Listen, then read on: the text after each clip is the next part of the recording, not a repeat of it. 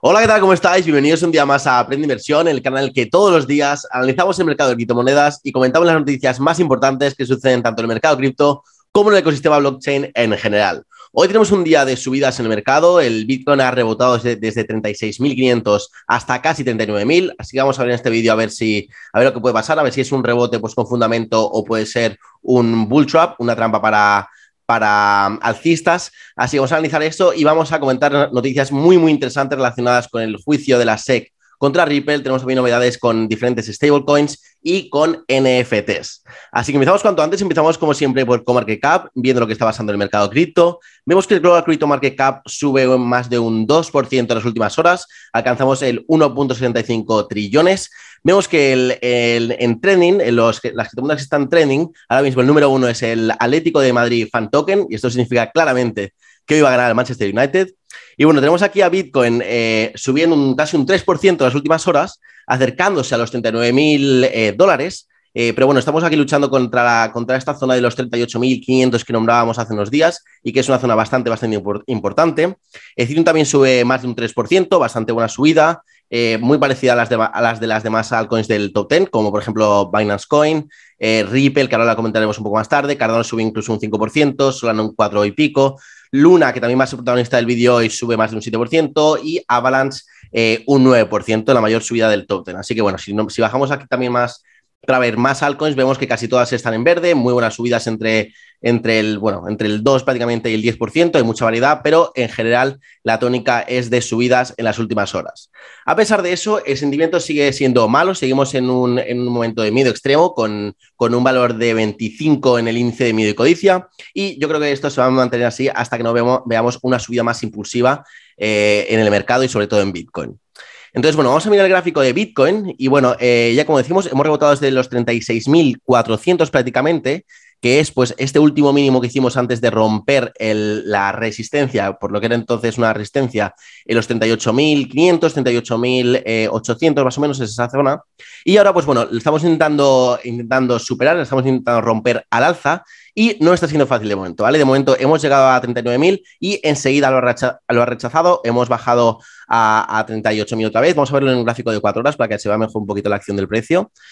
¿Vale? Aquí lo vemos, que hemos intentado pues, eh, subir y de momento no lo hemos conseguido. Entonces, bueno, veremos a ver cómo cierran estas velas en cuatro horas, en, el gráfico de cuatro horas, y ver cómo termina también esta vela eh, eh, diaria, porque si dejamos mucha mecha puede ser pues, un indicio de que podemos ver más caídas en los próximos días. Así que estaremos pendientes de lo que pasa en el gráfico de Bitcoin. Luego vamos ya con las noticias y empezamos por el tema de las stablecoins, porque hemos sabido que Tether que es el emisor, la empresa de, que está detrás de, la stablecoin UST, que actualmente es la mayor, eh, la mayor stablecoin por capitalización de mercado, ha reducido su porcentaje de reservas en papel comercial en más de un 21% desde septiembre, que fue el último informe donde, donde mostraba sus reservas, pasando de 30 billones a 24 billones. Entonces, bueno, ya sabéis que las stablecoins tienen que estar respaldadas eh, bueno, hay dos tipos de, de, stablecoins que son las respaldadas por, por dinero fiduciario, por eh, pues, tanto deuda como cash o lo que sea, y las stablecoins algorítmicas, ¿vale? Entonces se supone que, eh, bueno, Tether es la más grande y está respaldado por dólares, ¿vale? O sea que básicamente por cada USDT que emiten tiene que tener un dólar americano para respaldarlo. Entonces la había criticado mucho porque cuando, cuando se publicaron cuál era el respaldo de Tether, un gran porcentaje era papel comercial y el papel comercial pues se suele considerar como deuda no garantizada, ya que pues es una, una herramienta, un instrumento que utilizan muchas empresas para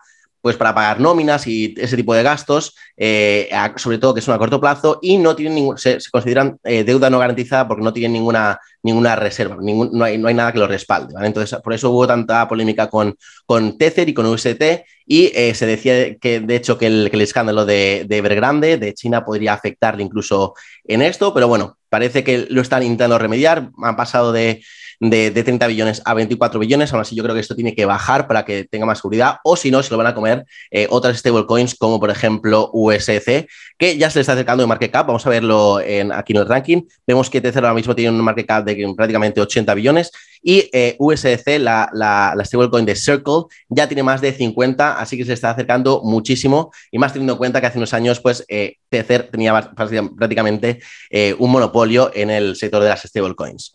También relacionado con las stablecoins, esta, nos vamos ya a las, a las, algorítmicas, nos vamos a una de mis favoritas, que es, la de Terra, la de Luna, y hemos conocido que la fundación Luna eh, Guard ha llevado a cabo una recaudación de un billón de dólares a través de la venta de, tokens de Luna para formar una reserva de UST, que es su, es su moneda estable, denominada en bitcoins. O sea que básicamente pues, han vendido tokens eh, por valor, o sea, tokens Luna por valor de un billón para formar una reserva en Bitcoin que respalda también por, en caso de, pues de, que pase algo en UST y que no varíe el precio de la stablecoin. Ya sabemos que para, para, que se creen UST se hace falta quemar lunas y por eso el mecanismo está bastante bien y a mí me gustan bastante las stablecoins algorítmicas y creo que van a ser el futuro sin ninguna duda.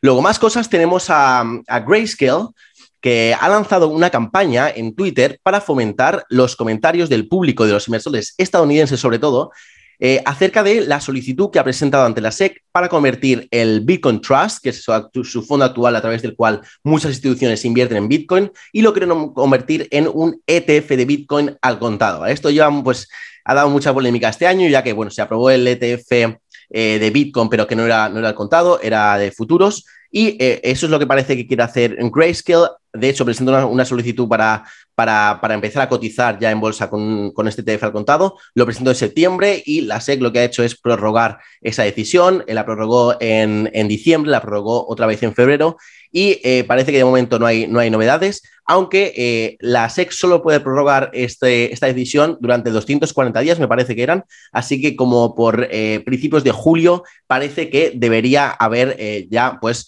dado una respuesta y aceptado o rechazado este posible ETF al, ETF al, contado de Bitcoin de Grayscale. Así que ojalá que lo apruebe porque eso sería pues un muy buen catalizador para que el mercado volviera a subir y eso pues abrir la puerta a muchos inversores estadounidenses institucionales a entrar en Bitcoin y en el mercado cripto en general.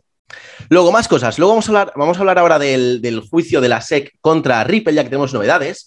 Y bueno, hoy tenemos unas declaraciones de un antiguo ejecutivo de la SEC, bastante alto, la verdad, que ha mostrado su pesimismo acerca del juicio contra Ripple eh, por la venta de XRP, del token de Ripple, que bueno, lo hizo una partida de 2013 eh, diciendo este ejecutivo que lo más probable es que la empresa, estadounidense salga vencedora, ¿vale? Y esto ya se, eh, se viene escuchando bastante últimamente, que parece que Ripple tiene todas las de ganar. Y, bueno, os voy a poner un poquito en contexto porque hay mucha gente que no sabe lo que está pasando con, con Ripple, con lo de la SEC.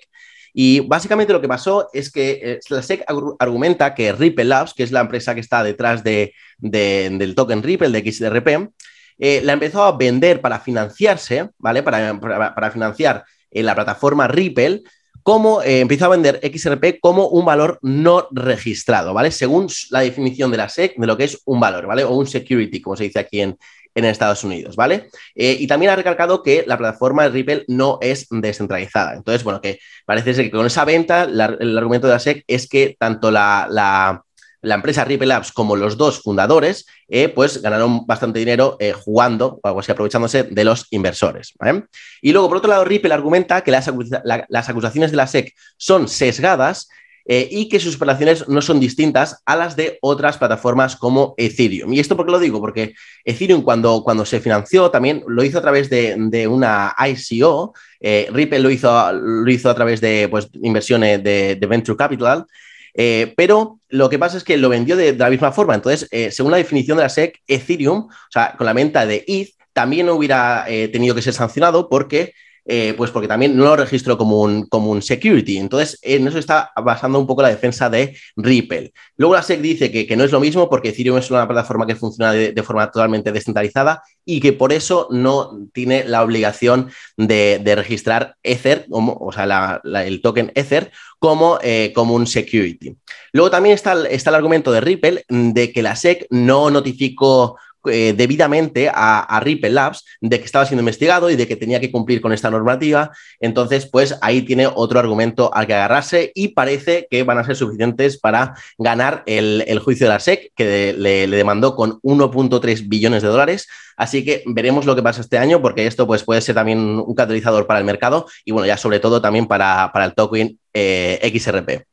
Y luego, como última noticia, tenemos a, pues bueno, tenemos un nuevo invento que se ha inaugurado la primera máquina expendedora en Nueva York que vende NFTs, en específico NFTs de la red Solana. Y lo que puedes hacer es, puedes pagar con fiat y cripto y comprar estos NFTs, ¿vale? Tan, tan solamente, pues tienes que, que, pagar como si fuera, como si compraras una botella de agua, lo compras, lo pagas con, lo puedes pagar con fiat, con tarjeta de, de crédito, de débito, con cash, lo puedes pagar con Bitcoin, con Ethereum, eh, y no sé si con algún token más, y pues te cae como una cajita en la que está metido eh, un código QR y lo escaneas con tu móvil y ahí puedes pues, reclamar el NFT que haya tocado o no, no sé exactamente si, si, te pone cuál es o es aleatoriamente, te toca uno aleatorio, pero bueno, ya que estoy pues aquí, incluso yo creo que uno de estos días voy a intentar acercarme y, y ver cómo funciona, así os lo puedo contar un poco más con, con un poco más de propiedad. Así que nada, esto ha sido todo por hoy. Espero que te haya gustado el vídeo. Si ha sido así, dale like y suscríbete si no lo estás, que se tarda un segundo. Es completamente gratis y me ayudas muchísimo a seguir creciendo aquí en YouTube. Y nada, como siempre, muchas gracias por estar, por estar aquí, por ver los vídeos. Nos vemos mañana en el siguiente análisis diario y os mando un saludo para todos.